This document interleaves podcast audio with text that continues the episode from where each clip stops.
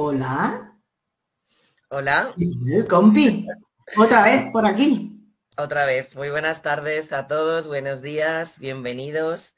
Bueno, Nuria, estoy, estoy muy emocionada hoy. ¿eh? Me lo imagino. Me lo imagino que debes tener los pelos de punta. Me imagino de los nervios. Sí, sí, hoy es un día muy especial, pero bueno, no voy a avanzar nada. Vamos a esperar al final de nuestra mesa redonda y ya os diré por qué. Pues sí. Eh, bueno, tú no cuentas nada, pero yo sí te voy a contar una cosa a ti, Nuria, y son los resultados de la encuesta, que seguro que te sorprenden tanto como me han sorprendido a mí. ¿Ah? Fíjate que la encuesta preguntábamos si el metaverso era, pensaban que era sostenible a día de hoy.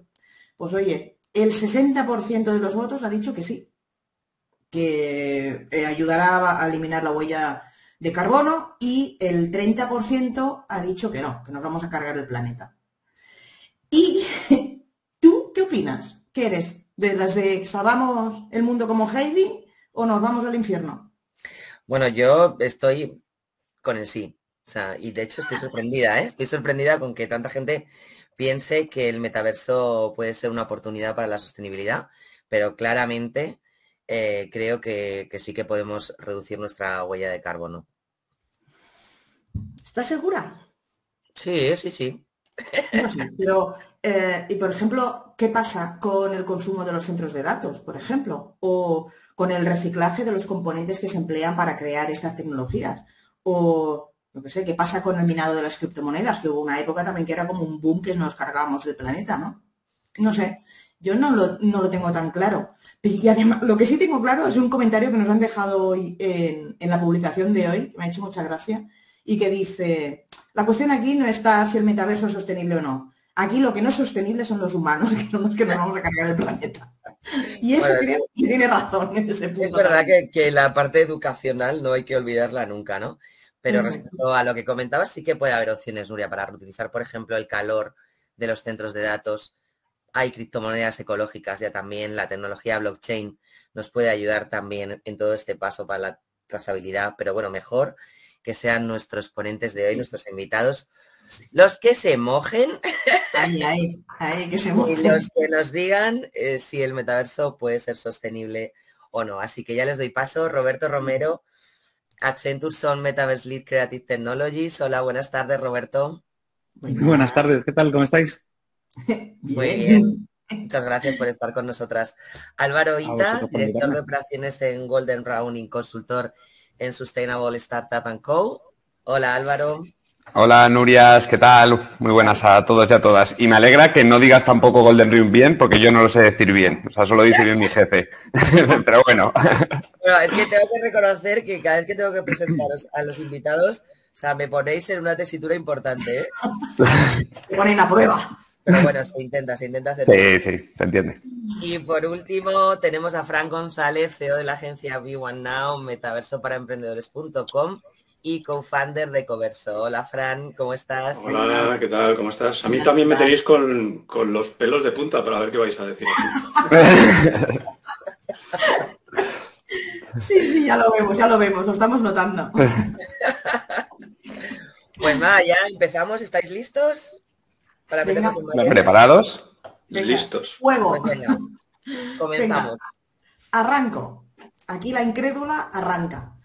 Y bueno, sabemos que en el año 2003, cuando estaba Second Life aquí entre nosotros, tenían 4.000 servidores que consumían 60.000 kilovatios por hora. Es la misma cantidad de energía que se, puede, que se emplea para mantener 6.000 eh, hogares durante un mes.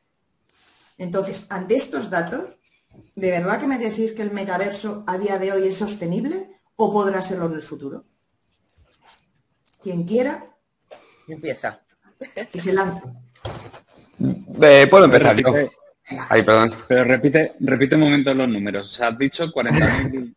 4.000 servidores consumían 60.000 kilovatios por hora, que es lo que consume eh, 6.000 hogares en un mes de energía. Entonces. lo que, lo que avanza la, informática, ¿eh? En estos años.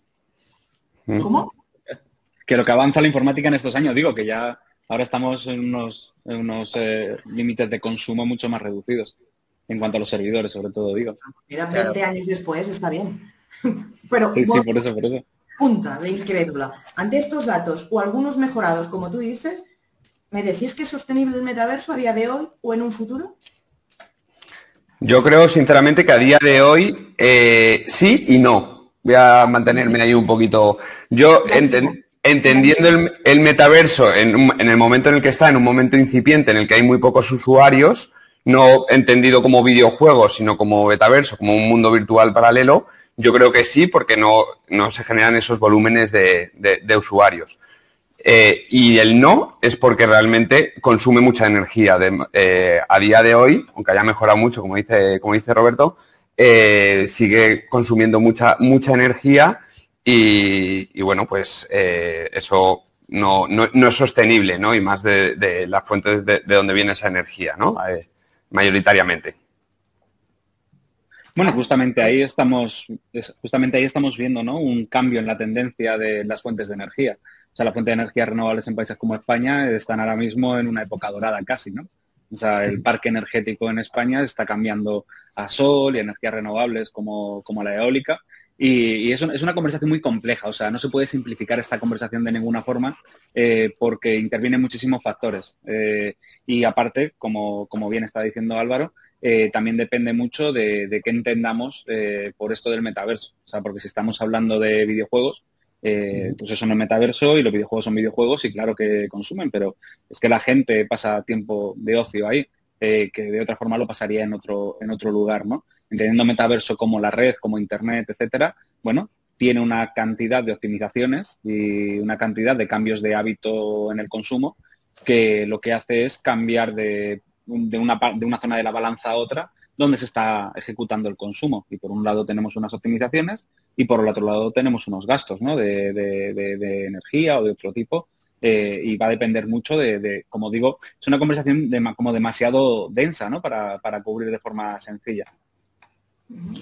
Bueno, yo, yo creo que es un tema efectivamente que da para, para hablar mucho y seguro que, que con opiniones muy diferentes, ¿no?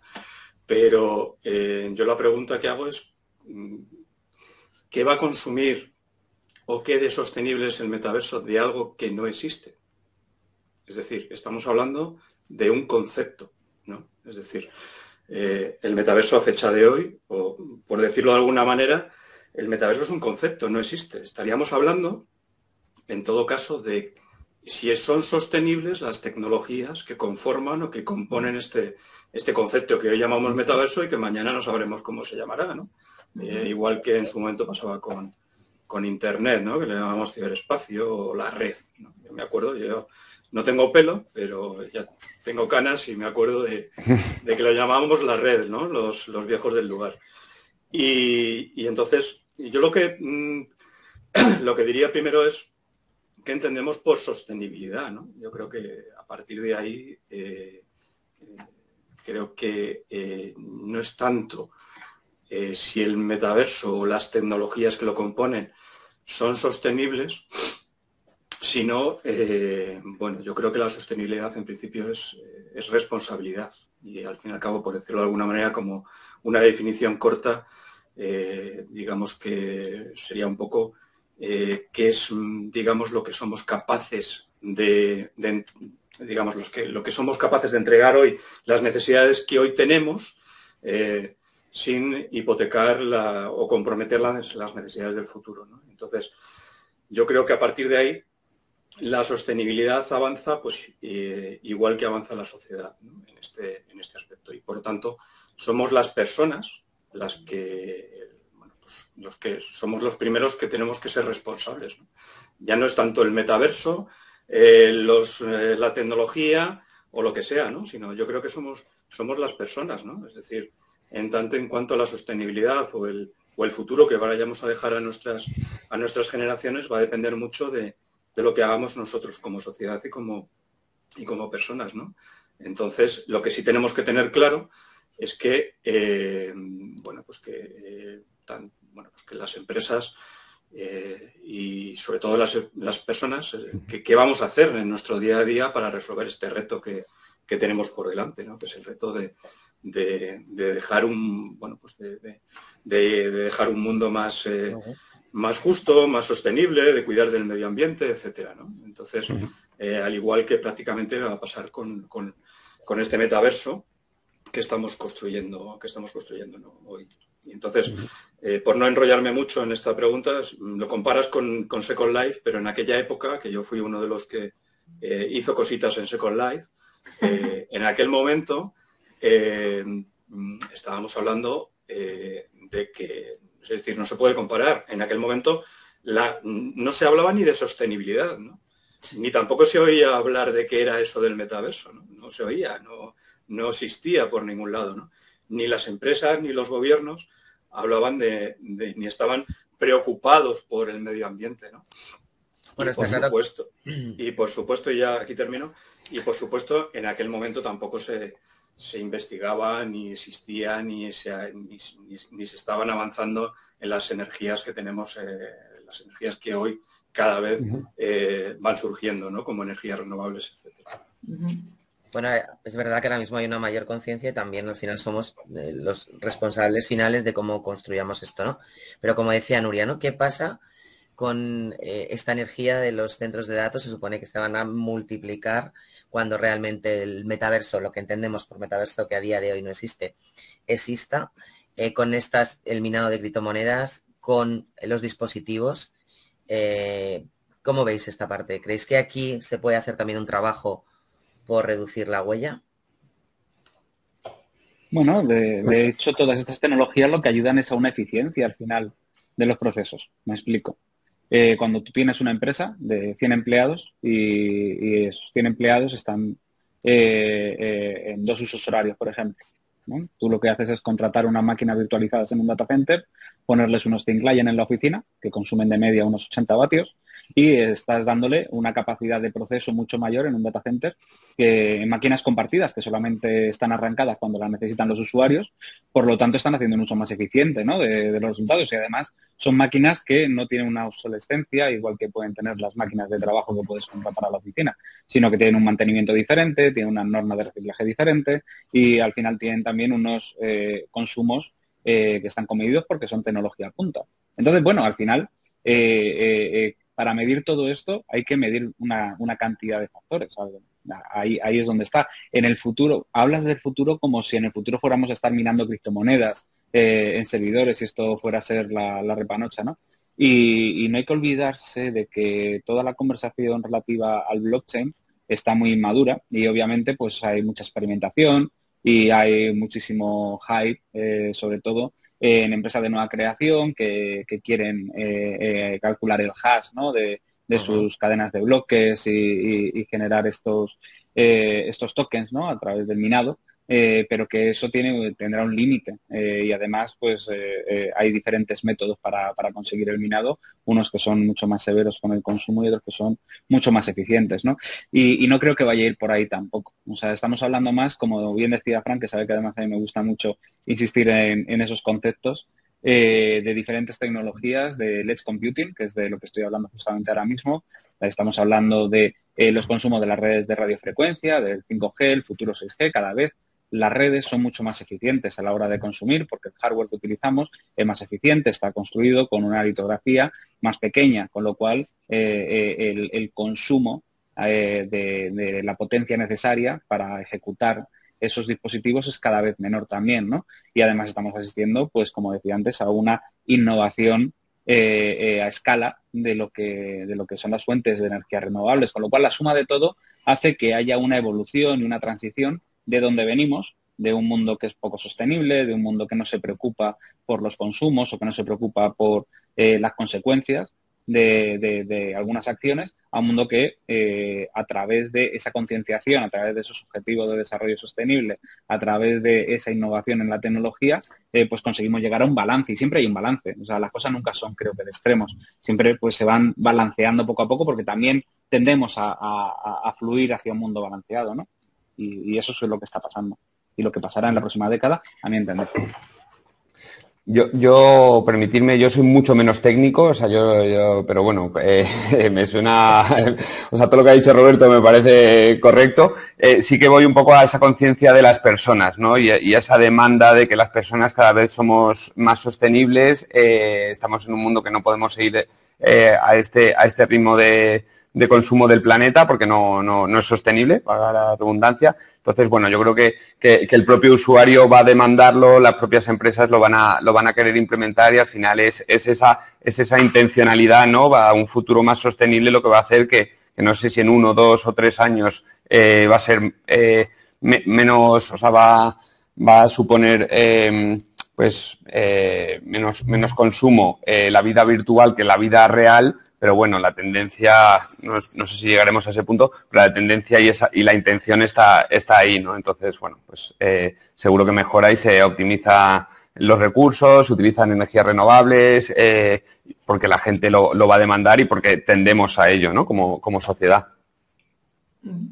Sí, sí, yo vamos, estoy totalmente de acuerdo. De hecho, eh, es decir, aquí estamos hablando de las de las dos componentes, ¿no? De la parte tecnológica y de la parte, y de, la parte de sostenibilidad, ¿no? Y, yo creo que van, van unidas, porque al final, al final eh, como decía Roberto, eh, cada vez más están, eh, se está tomando conciencia por parte de las empresas de tecnologías y de los data centers de usar este tipo de, energías, de energías renovables, de nuevas energías, incluso en la parte de blockchain, pues creo que hay, no me acuerdo muy bien, creo que se llama Taple, ¿no? Es una iniciativa que hay de blockchain donde eh, no, necesita o no utiliza eh, de, mineros precisamente para, para, eh, bueno, pues para no incidir en, la huella de carbono, En, no, en no contaminar.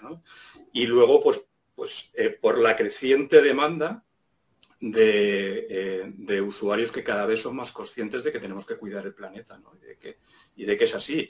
Ya no solo por, por que los gobiernos y la sociedad eh, está empujando a ello, ¿no? sino también incluso las empresas, ¿no? porque además de que se les ha impuesto en algunos casos, pues también porque entienden que es una forma de, diferenciarse, de que eh, hay usuarios eh, en un alto porcentaje que, que, valoran más una empresa que esté comprometida con, con unos valores que tienen que ver con, con la sostenibilidad o la economía circular, el medio ambiente, la biodiversidad, etcétera, y son incluso capaces de pagar un plus por, eh, ello.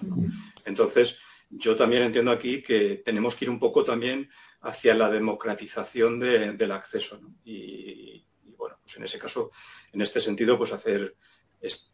hablamos de metaverso, que bueno, pues como es un concepto para que todo el mundo nos entienda, o de plataformas virtuales, pero bueno, eh, yo entiendo que.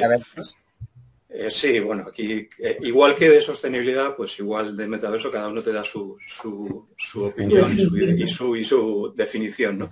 Pero yo lo que entiendo en esto es que eh, debemos democratizar el acceso, ¿no? Y el metaverso debe ser, una, debe ser accesible e, inclusivo para todos y sobre todo que, tenga unas directivas de, de, accesibilidad.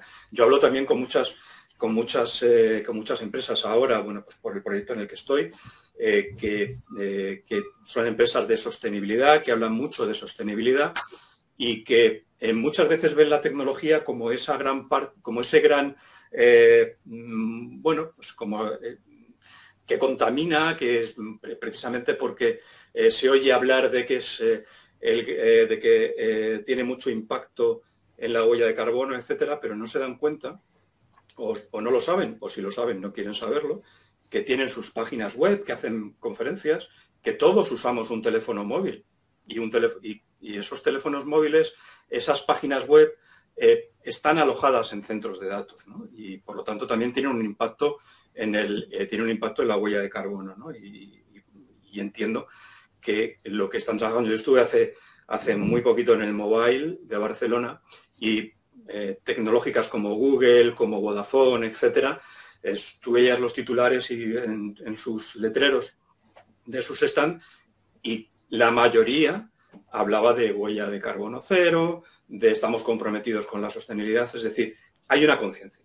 Y en este aspecto yo creo que lejos de que sea de que estemos en un hype, como estamos también con el metaverso, yo creo que ahora estamos hablando de sostenibilidad, porque estamos en este hype también, en esta moda, eh, creo que es bueno que exista esta moda, porque eh, esto lo que nos va a hacer es tomar conciencia y que la moda continúe. Yo, no, yo soy partidario de que esta moda y de que este hype continúe, porque va, a ir en beneficio de todos.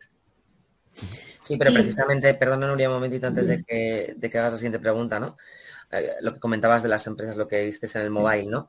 Bueno, yo en ese sentido no soy tanto de creerme todo lo que me dicen las empresas. Al final también tenemos, que tener, una forma, como comenta Esther y medio en el chat, ¿no? De medir esos impactos para realmente cuando nos dicen, mm, ¿no? Cero emisiones, que de verdad sea cero emisiones, ¿no? Porque ya sabemos que el greenwashing está también por es un hype también.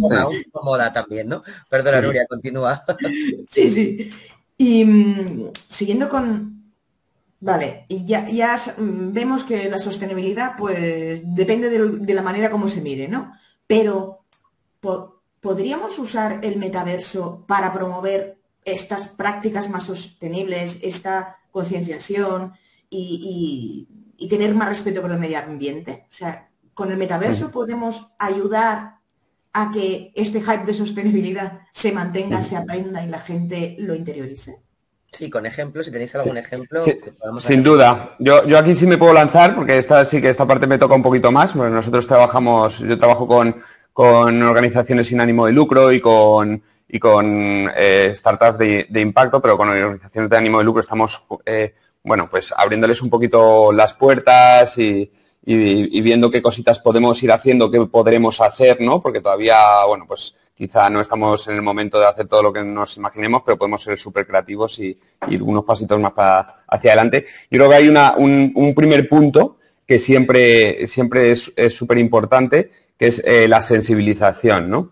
Y aquí creo que se han hecho campañas eh, ya bastante potentes, no sé si llamarlo metaverso, eh, porque algunos lo llaman metaverso, cada uno como decía Frank, cada uno tenemos nuestra definición, pero ya se han hecho acciones muy potentes, por ejemplo, en el GTA, en el que se, eh, se, hackeó, Greenpeace hackeó uno de los, de los servidores, no sé si habéis visto esta campaña, pero la podéis ver en YouTube, hackeó los servidores y subió la temperatura a 3 grados, en la que cuando la gente entró al juego vio que todo estaba inundado, cómo quedaría una ciudad, ¿no? Eh, o, el planeta con 3 grados más de temperatura, que nos parece muy poco y nos lo cuenta, dicen 3 grados, pues bueno, pues en verano en vez de 40 hace 43, ¿no?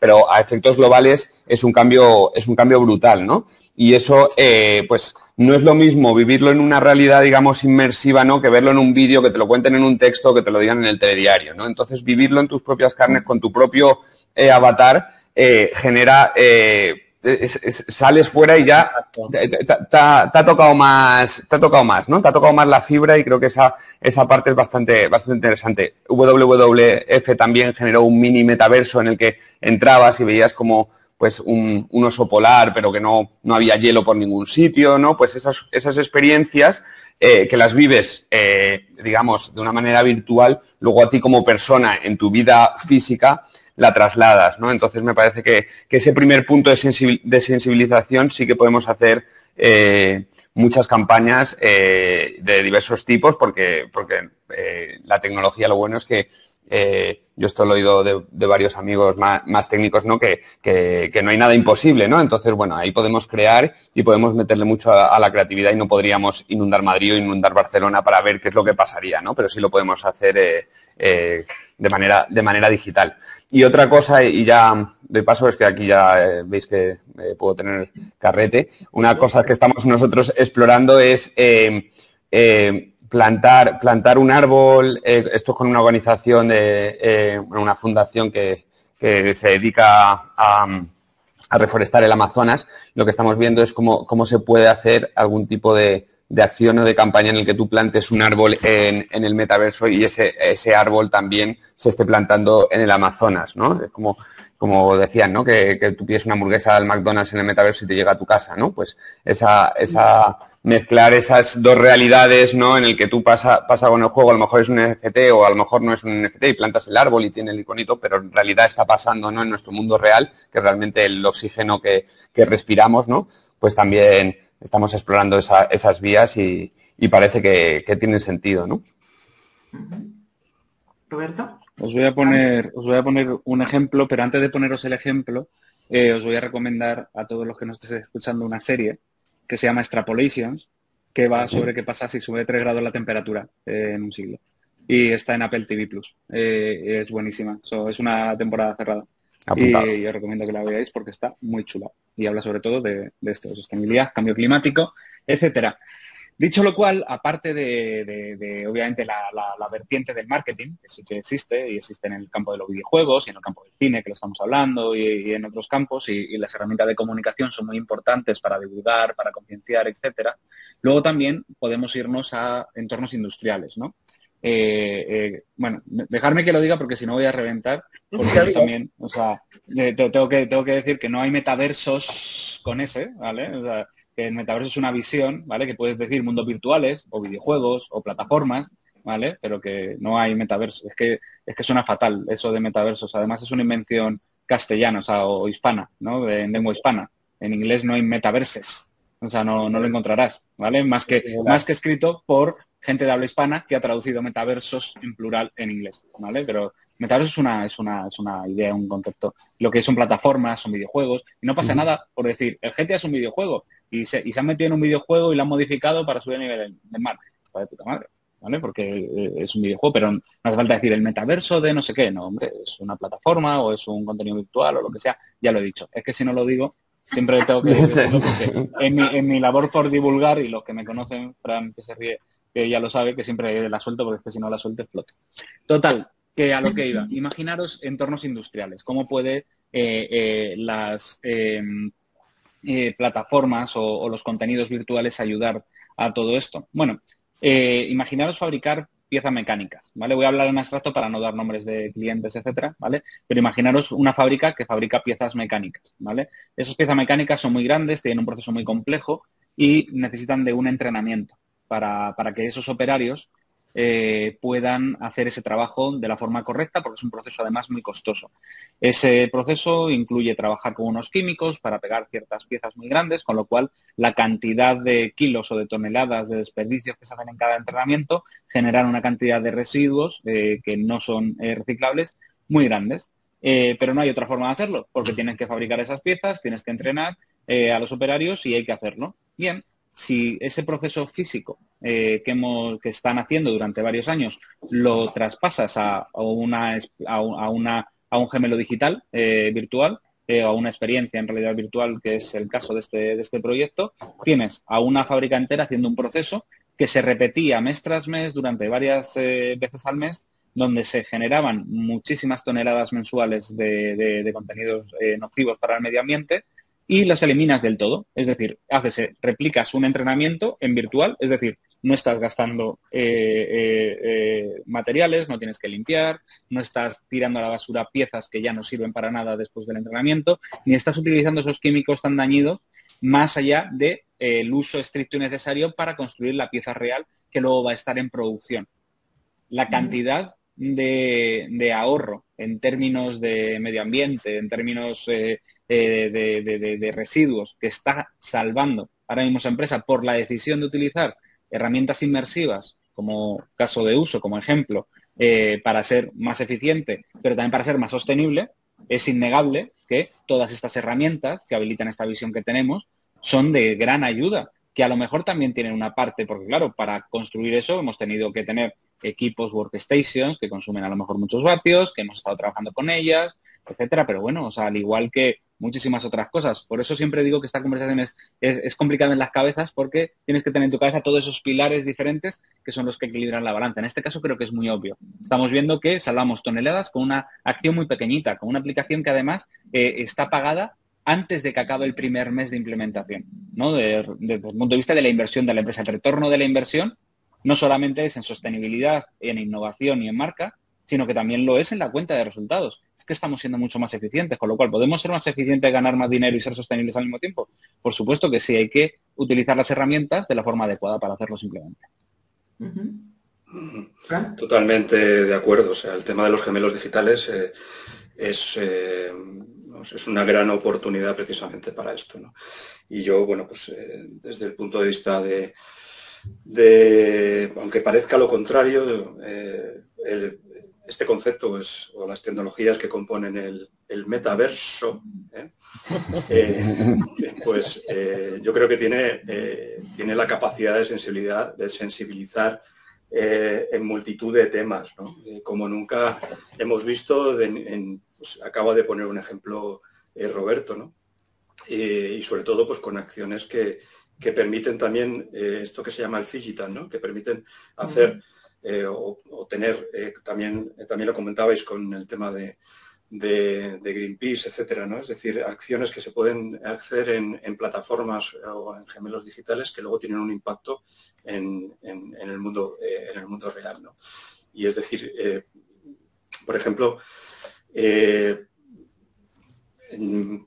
pueden abordar temas muy, muy complejos e incluso gracias a, por ejemplo, la tecnología blockchain también se puede se puede, que es parte también de, este, este, concepto, pues se puede, eh, puede ser una gran aliada, ¿no? Pues porque hablabais también de, esa transparencia o de cómo medir, ¿no? Y la, tecnología blockchain permite también de, alguna manera medir y reportar con total transparencia que eh, las compañías que están haciendo para, eh, para comunicar su, estrategia en sostenibilidad. Y, y yo aquí tengo que hablar de un... Lo siento, pero tengo que hablar del proyecto que, tengo, ¿no? Porque... Tengo que hablar de mi este libro, ¿no? Tengo que hablar de mi libro. Porque eh, además de que el metaverso pues, contribuye, eh, pues, eh, sobre todo en esta, aunque es paradójico, pero contribuye a, bueno, pues a que puedes, no me gusta la palabra sustituir, pero sí complementar a conciertos, eventos. El otro día hablaba con un periodista que acude a muchos eventos y me dice, es que me inundan con me inundan con un montón de libretas, con bolígrafos, que todo eso, todo eso al fin y al cabo pues también tiene su impacto, ¿no? Y en el metaverso, pues en las plataformas virtuales podemos celebrar esos conciertos, esos eventos eh, y por lo tanto compensar la, contaminación y la suciedad eh, asociada a, esa virtualización. Y por tanto, eh, por supuesto que tiene un impacto positivo en el medio ambiente.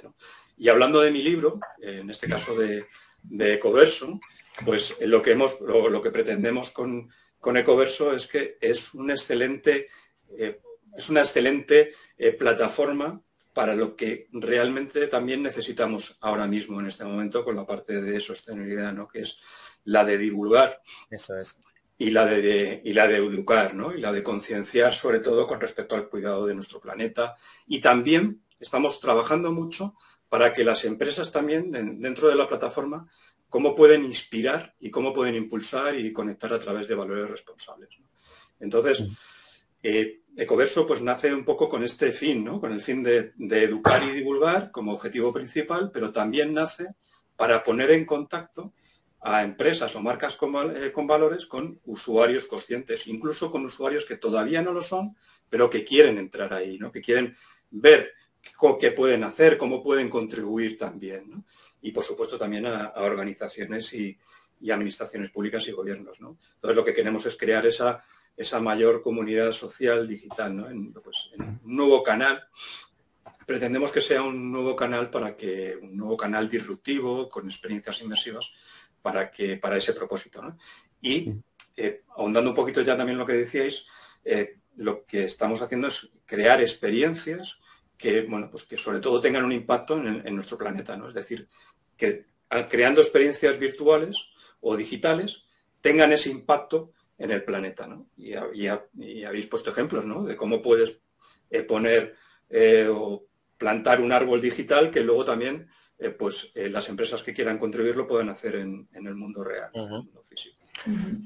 A mí, me gusta mucho la palabra y quería ahí añadir una cosita eh, de inspirar, ¿no? Y creo que, estos entornos eh, pueden inspirar a las personas, ¿no? Y yo cuento una, también una anécdota personal, ¿no? Que, con, las gafas, ¿no? Eh, con mi madre, ¿no? En el que te pones las gafas de realidad virtual y, ves una casa o ves unos, unos espacios increíbles, ¿no? Luego te las quitas y ves que estás en el salón de tu casa y dices, ostras, esto no es como, como lo pintaba, ¿no? Pero bueno, eh, esas experiencias pueden ser tan, tan inmersivas que, creas que es realidad, ¿no? Que a lo mejor es hasta lo que tendemos en un futuro ya hemos visto muchas series y todo, y creo que también podemos generar unos entornos en los que nos sentamos tan cómodos y nos sentamos tan, tan a gusto, ¿no? Que, luego queramos replicarlo en la, vida real, ¿no? O sea, si yo veo una ciudad en la que todo es verde, en que hay un tránsito, en que hay unas circulaciones increíbles y, que la gente parece que está feliz, pues bueno, intento llevármelo también al mundo real, que para mí es una obsesión, ¿no? Porque estamos hablando mucho de lo digital, pero, pero yo creo que no tenemos que olvidar que, comemos eh, eh, iba a decir otras dos cosas que hacemos solo en la vida, eh, solo se van a poder hacer en la vida real, eh, pero eso lo, tenemos que trasladar, ¿no? Y por eso inspirar eh, o, aspirar, creo que son palabras que también podemos, que debemos tener muy en cuenta, ¿no? Sí, yo creo que el metaverso debe de ser, sobre todo ahora en el presente, ya veremos qué pasa en el futuro, pero eh, yo lo, digo así también como un nuevo canal de comunicación. Es decir, muchos usuarios a los que se dirigen las empresas para inspirar, eh, sobre todo las nuevas generaciones, están hartos de que les invadan con publicidad, están hartos de que ver redes sociales y que eh, aparezca tal marca o tal empresa hablando de su libro, ¿no? como he hecho yo ahora mismo. Pero eh, realmente estas plataformas eh, o, estas, plataformas inmersivas lo que permiten precisamente a esas marcas que quieran inspirar es ofrecerles un nuevo canal, un canal disruptivo para comunicar lo que están haciendo. Y también, mira, ayer celebramos, por ejemplo, un taller de compostaje, eh, donde estamos hablando de, de que sí, estamos en un entorno digital, pero que lo estamos llevando a que se practique en el mundo, en el mundo en el que estamos y en el que tenemos que convivir y en el, tenemos que, en el que tenemos que realizar acciones para, para, este, para este entorno. Entonces, yo lo que sí veo es que las empresas aquí sí que deberían de contemplar estas plataformas dentro de su estrategia de multicanalidad, eh, como un canal más disruptivo. Sí, desde luego que es una oportunidad, y perdona eh, Roberto que te interrumpan, eh, y además bueno el poder hacerlo tan, tan personalizada la experiencia, ¿no? Y tan inmersiva, yo creo que tenemos la oportunidad de crear conciencia, ¿no? Mucho más que quizás en otros canales y con otro tipo de contenidos, ¿no? O de, o de formatos, ¿no? Sí, continúa Roberto, perdona. No, no, solo quería hacer una punta que, es importante además tener en la cabeza que cuando hablamos de metaverso, más allá de, lo que estábamos diciendo, eh, también incluimos el, el, mundo real. O sea, el metaverso es un espectro, un espectro que va desde lo digital hasta lo real. Es todo lo que hay en el medio y esto lo iremos viendo, que cada vez es más importante, eh, cómo implementamos lo digital en el mundo real y cambiamos nuestro entorno. Eso va a ser también un gran cambio que también va a ejercer una influencia muy grande en la sostenibilidad.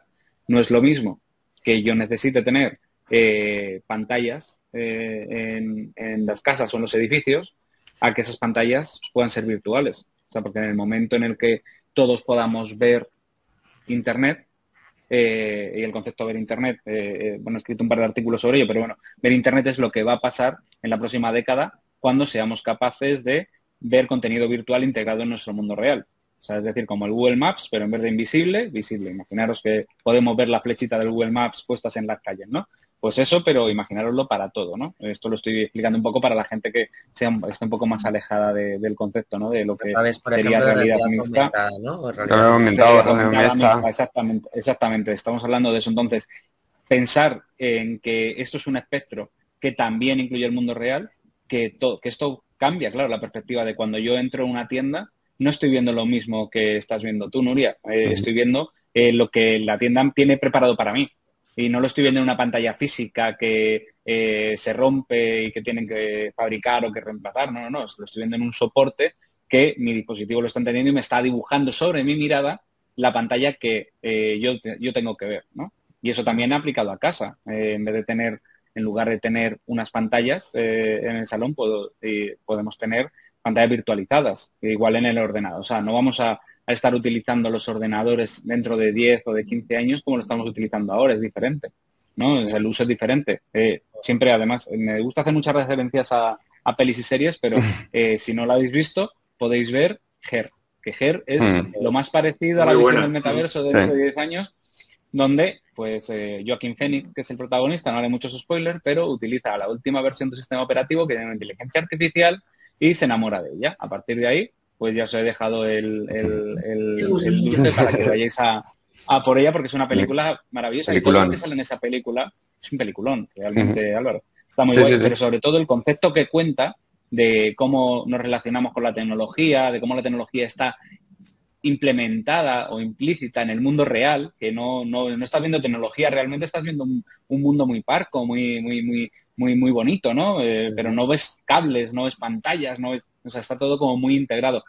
Tendemos, tendemos a ir hacia ahí y, y tenderemos a ir hacia ahí. Ya hemos comentado un poquito con lo que comentaba antes Fran de, eh, los conciertos, también estabas dando algunos apuntes, Roberto, pero ¿creéis que podemos eh, compensar eh, con el metaverso las emisiones o con sus tecnologías las emisiones en otros ámbitos de la vida, que no será solo, por ejemplo, el entorno profesional, laboral, a través de gemelos digitales, etcétera. O sea, ¿creéis que podemos compensar otro tipo de, de mm, contaminación que tenemos hoy en día a través del metaverso? Eh, seguro. Yo, yo, el ejemplo que pongo siempre para esto es los viajes, ¿no? Ahora mismo, bueno, hay también una cruzada contra, contra el avión, ¿no? Pues por todo, eh, todos los, todo el CO2 que, que, desprende y, bueno, todo lo que, consume.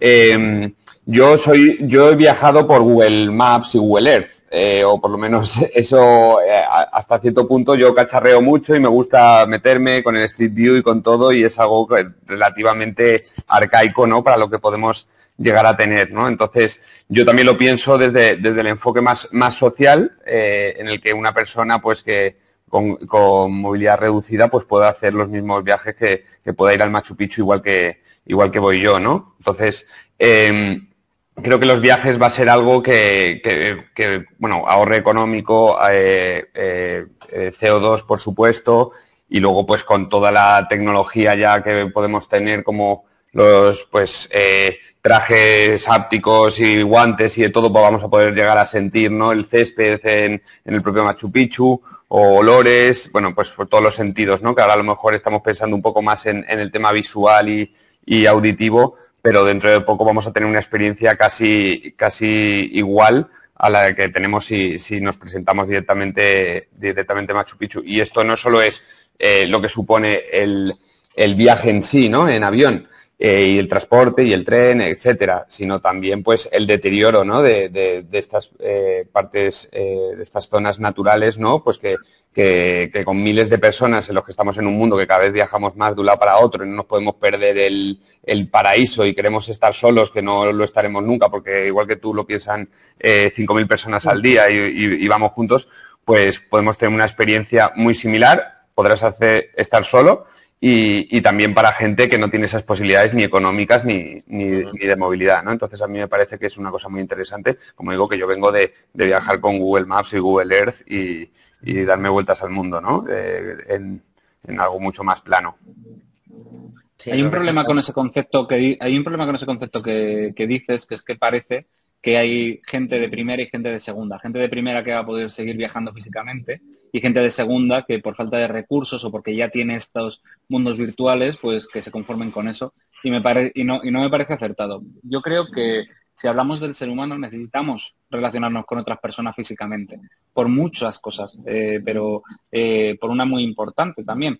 Y, esto está en contrapunto a la contaminación de los, de los, viajes. Eh, para que el mundo evolucione a la velocidad que está evolucionando, hemos hecho que el talento se reagrupe y viaje alrededor del mundo y unas mentes se junten con otras. Eso no habría sido posible sin los avances en movilidad. Una consecuencia de la movilidad ha sido la contaminación pero mm, que cuál, es, cuál, cuál es la pérdida del coste de oportunidad de no haberlo hecho.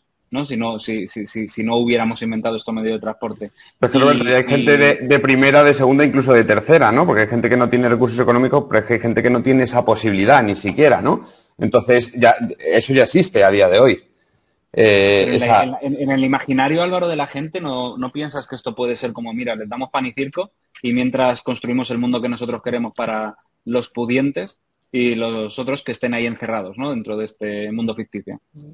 No, porque no, o sea, no, discriminaría que un pudiente pudiera viajar de manera virtual también, o sea, no, para, ah, mí no. O sea, por ponerte en contexto de mi punto de vista, yo creo que la realidad virtual es de nicho, será de nicho y nunca saldrá del nicho. No creo que sea ni para todos, ni para todos los momentos, ni que vaya a tener un uso masivo en ningún caso. No lo creo ni lo he creído nunca. Creo que es una cosa que se va a imponer, que va a existir, que va a seguir evolucionando, pero que no creo que, vaya a ser masivo. Masivo que todo el mundo vaya a tener unas gafas de realidad virtual como las que conocemos ahora en casa. Otra cosa son las de realidad aumentada y otros dispositivos del futuro que, vendrán.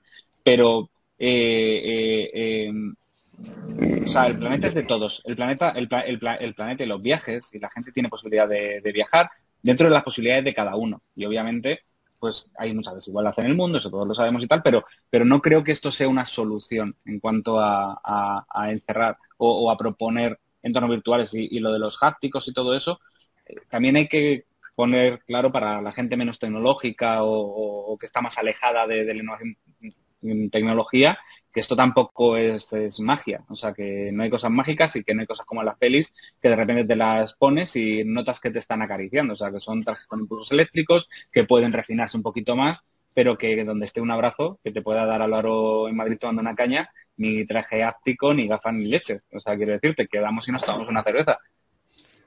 Por, supuesto, yo, creo que en cuanto a la democratización, ahí difiere un poquito, ¿vale? Que a lo mejor he entendido, yo, eh, sí, a lo mejor son más de realidad aumentada o bueno, veremos para hacia dónde tiramos, ¿no? Y lo que, y lo que demanda. Pero yo siempre, lo, yo lo digo siempre, yo las primeras gafas de realidad virtual que probé fue hace 30 años en el SIMO, eh, en la Feria de Madrid, que los que tengan, eh, yo ya no sé si, si, existe esa serie, ni siquiera, yo con mi padre, para los más antiguos. Em, yo ahí no, ni, yo era un, niño pidón, o sea, yo pedía todo, todo lo que veía lo quería, o sea, cualquier cosa, o sea, un Ferrari, mi padre, pero tú dónde te crees que, vives? Y esa, y las gafas aquellas es que ni se me ocurrió, porque yo veía muchísimos cables, yo digo, esto va a valer una barbaridad, o sea, no me puedo ni pedir eso a mis padres, y ahora mismo tengo unas Oculus que valen 375 euros en, en mi casa, o sea, que se ha democratizado.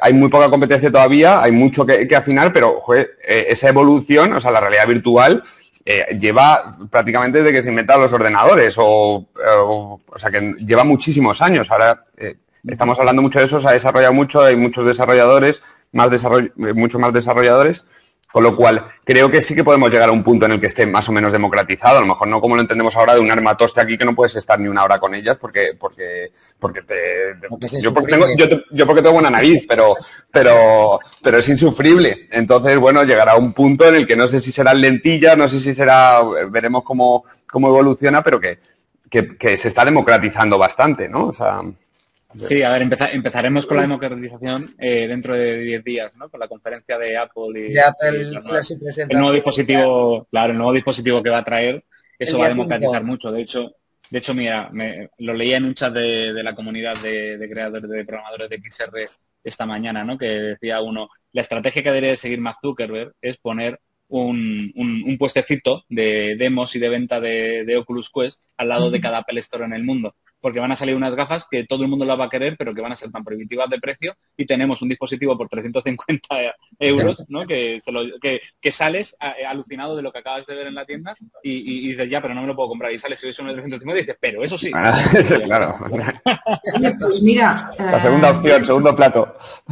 Bueno, yo creo que la, yo creo que la, sí. Eh, hay una pregunta en el público que va sobre esto que acabas de decir. Mira, dice, ¿qué opináis de la tecnosostenibilidad? ¿Un término contradictorio? ¿Un invento? ¿Algo a lo que deberíamos tender?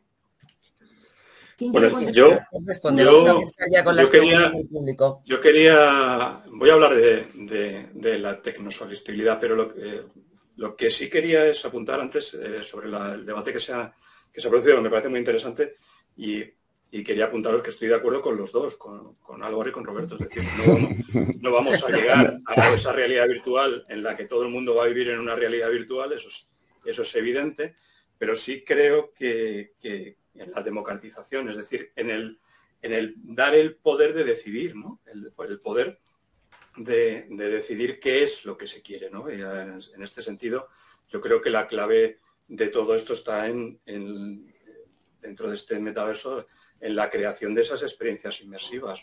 Es decir, para mí la clave es eso, ¿no? es, ofrecer y dar las posibilidades de esas experiencias inmersivas que permitan, a, sea eh, un usuario con poder o un usuario con menos poder, el poder elegir, ¿no? Igual que ha pasado con los móviles. Hay móviles que valen 1.500 euros y móviles que valen 200, ¿no? O menos, pero, pero te ayudan y te permiten elegir qué es lo que quieres hacer con ellos. De hecho, en, este sentido, lo que se ha hablado de Apple, eh, de lo que se espera el día 5, pues yo también lo que he oído es que eh, eh, este señor de Apple lo que quiere es, bueno, ya veremos a ver qué pasa, pero no quiere competir con, Meta, ¿no? Ni con las gafas de Meta, sino lo que quiere va más allá es sustituir al ordenador, ¿no? Ya veremos a ver qué pasa. Bueno, perdona, Frank, que te interrumpa, pero bueno, nos estamos yendo del, hilo. Vamos, pues, podemos hacer un día un metatol sobre Apple y, Meta. Sí, bueno, lo que quería decir es que al fin y al cabo lo que quería... Vamos a responder a Curro, es que nos quedan ocho minutitos y tenemos varias preguntas que responder del público. Así que, ¿quién da respuesta a Jurro? Y pasamos a la siguiente pregunta. Fran mismo. Eh, la pregunta era sobre la tecno. ¿Qué opináis de la tecnosostenibilidad? ¿Es un término contradictorio, un invento, algo a lo que debemos tender? Bueno, yo creo que es un poco lo que hemos estado hablando hasta ahora, ¿no? Yo creo que al final, al final y al cabo la tecnología lo que viene también es un poco a, pues a esa tarea para favorecer el adquirir y mantener hábitos de vida más sostenibles. ¿no?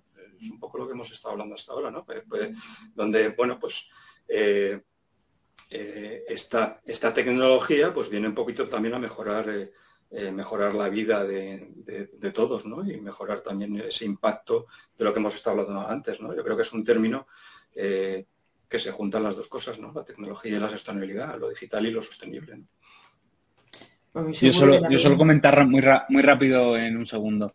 Bueno, lo primero un abrazo a Jurro, que gracias por pasarte por aquí, y a Pablo y al resto de gente, que son todos muy bajos. Y, a ver, esto, esto de los términos yo nunca lo entenderé. O sea, porque, porque inventamos palabras todo el rato. Quiero decirte, con lo fácil que es hablar con palabras normales para que todo el mundo nos entienda, tendemos a inventarnos cosas raras y, tecnosostenibilidad. me parece que, es otro palabra, ¿no? Que está, o sea, que sé que hay una tendencia por parecer como super guay utilizando palabras raras, pero tiene más valor cuando todo el mundo nos entiende. Entonces la tecnosostenibilidad es de lo que va este programa de hoy, ¿no? Es de lo que hemos estado hablando, tecnología y sostenibilidad. Entonces, pues claro que, o sea, creo que estamos defendiendo todo el rato que no solamente es, necesaria, sino que es imprescindible. Otra pregunta. Quien quiera la contesta, ¿eh? ¿Es posible que nos deis por cada una de las principales tecnologías con las que construimos el metaverso una buena práctica de sostenibilidad? Diferente de, eh, que las empresas tengamos que tener en cuenta? Sí, la parte que cubre SG o DS también. Sí, sí. Sí, sí, está difícil, la, tenemos que hacer entre varios esta. pues venga. A ver, tenemos 17 respuestas, hay que poner uno por ODS. Yo, yo tengo eh, dos... Eh, Identificados dos identificados por, por, nombrar, ¿no? Que hemos tocado algunos que también podíamos, no sé, educación de calidad, pues podemos hablar también, ¿no? Que estaba hablando, eh, estábamos hablando antes. Eh, yo, una de las cosas que, que veo claramente es eh, reducción de las desigualdades, ¿no? creo que en, en, un mundo de avatares en el que no somos, estamos trabajando, no voy a decir, digo el pecado, pero no el pecador, estamos trabajando en hacer entrevistas, ¿no? Siempre se ha, se ha dicho de hacer pues que no podemos discriminar por sexo, por raza, por edad, por condición social, ¿no? Y al final tú mandas un currículum, no pones tu foto, no pones tu edad, no pones tu nombre, no pones nada, eh, mandas en los trabajos que has estado, pero la primera reunión que haces, la primera entrevista te ven la cara y te y, es una persona contra otra, ¿no? O sea, eh, ya ahí eh, da igual que no hayas puesto tu foto en el currículum, te van a ver, ¿no? la cara. Entonces, bueno, pues con ese avatar podemos em, podemos de alguna manera llevar todo el proceso de selección eh, de una manera eh, anónima, ¿no? En el que, bueno, pues parezca una, una entrevista lo más eh, real posible y que no haya esa, esa, discriminación en ningún punto del proceso hasta el primer día que pisas la oficina, que ya te encuentras a la persona, lógicamente. O a lo mejor no, porque estás trabajando de manera virtual y no necesitas ver a esa persona, ¿no? Esa persona es un oficio dentro de, de, una plataforma eh, o, del metaverso y, puede trabajar directamente ahí, no sabes eh, cómo es, ni qué género, ni qué edad, ni, ni nada que, tenga, ¿no? Entonces, bueno, yo creo que, que por ahí, por eh, reducción de las desigualdades, podríamos tratarlo con un proyecto de este tipo, ¿no? Y el otro un apunte muy rápido, un apunte muy rapidito, es, es que igual no sabemos si eh, habrá también sesgos de avatares, es decir, si yo me pongo un avatar de unicornio, por ponerte un ejemplo, imagínate para ese proceso de selección, ¿no? Si, si no me gustan los unicornios, pues...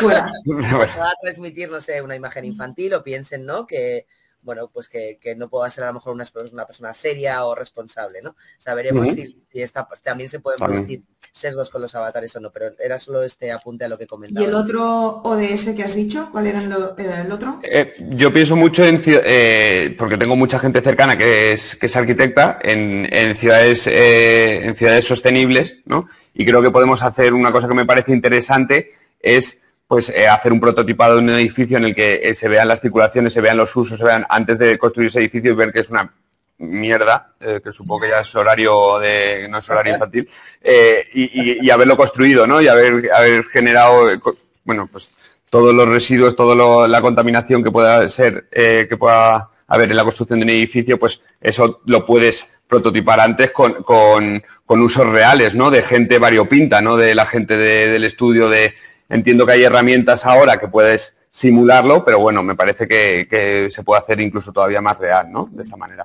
Roberto, te quedan dos minutitos para... Para la última pues mira, Perdón.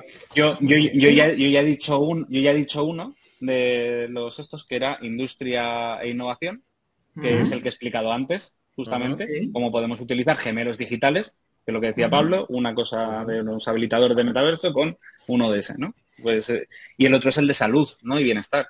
Eh, eh, hay muchísimas aplicaciones que estamos haciendo para mejorar la calidad de vida de los pacientes en los hospitales con procesos en remoto o con ejercicios que son que ayudan realmente a la rehabilitación de, pacientes, por ejemplo, entre otros muchos otros. Fran, ¿alguno a ti se te ocurre? Pues, hombre, yo he hablado de la educación, creo que, es, uno de los, eh, es uno de los ODS que viene también un poco a mejorar. el tema de la economía colaborativa, ¿eh? es decir, dentro de, dentro, de, dentro de esta plataforma, la economía colaborativa, el poder, eh, yo creo que también vamos a, usuarios más conscientes, a consumidores conscientes, y, ese aspecto de la economía colaborativa pues también viene un poco a, poder ser bueno, a, poder ser utilizado dentro de estas plataformas. Sí, podríamos decir también que tenemos algunos de los ODS verdes también que podrían eh, ser y también la igualdad de género, ¿no? Que también podemos abrir ahí este campo para, bueno, pues educar y concienciar también en, con, el, con el uso de los avatares, ¿no? Sí, y también las, eh, en las zonas rurales. Yo creo que en las zonas rurales también es importante que este tipo de, tecnologías le permitan acercar y permitan ayudar a estas, a estas poblaciones. ¿no? Bueno, pues, o sea, no sé mm, si eso os ha pasado rápido, pero es que a mí sí me ha pasado volando. O sea, son y 30 ya. Madre mía, bueno, eh, me vais a permitir, porque siempre somos muy, muy puntuales cuando terminamos, pero yo os quiero pedir un par de minutos antes de despedirnos. Con este Metatols ponemos fin a la primera temporada y a todos los que estáis hoy aquí, a todos los que nos habéis seguido durante estos ocho meses, os queremos dar las gracias, pero un gracias enorme con mayúsculas, porque sin vosotros los ponentes y las casi 2.000 personas que formáis nuestra comunidad, nuestros Metatols Lovers, este proyecto no hubiera sido posible, Nuria. Eh, pues no, efectivamente. Eh, os prometimos abrir melones, tender puentes y aportar luz. Y las Nurias Team somos mujeres de palabra. Desde septiembre hasta hoy han sido 16 mesas redondas, más de 60 ponentes, a los que hemos hecho unas 100 preguntas y hemos obtenido más de 400 respuestas, que nos han ayudado a aterrizar y a comprender mejor hacia dónde vamos y las oportunidades que nos ofrece el metaverso y sus tecnologías. Bueno, ha sido un año extraordinario. De verdad que gracias, gracias, gracias. Ahora nos toca hacer balance de lo que hemos vivido, proyectar el futuro. Volvemos en septiembre con sorpresas que os iremos desvelando en los próximos meses. no dejéis de seguirnos en LinkedIn y millones, de verdad, millones de gracias por acompañarnos y por ser el corazón de, de esta aventura. Un abrazo muy fuerte a todos. Muchas gracias. Muchísimas gracias. Gracias. Un placer.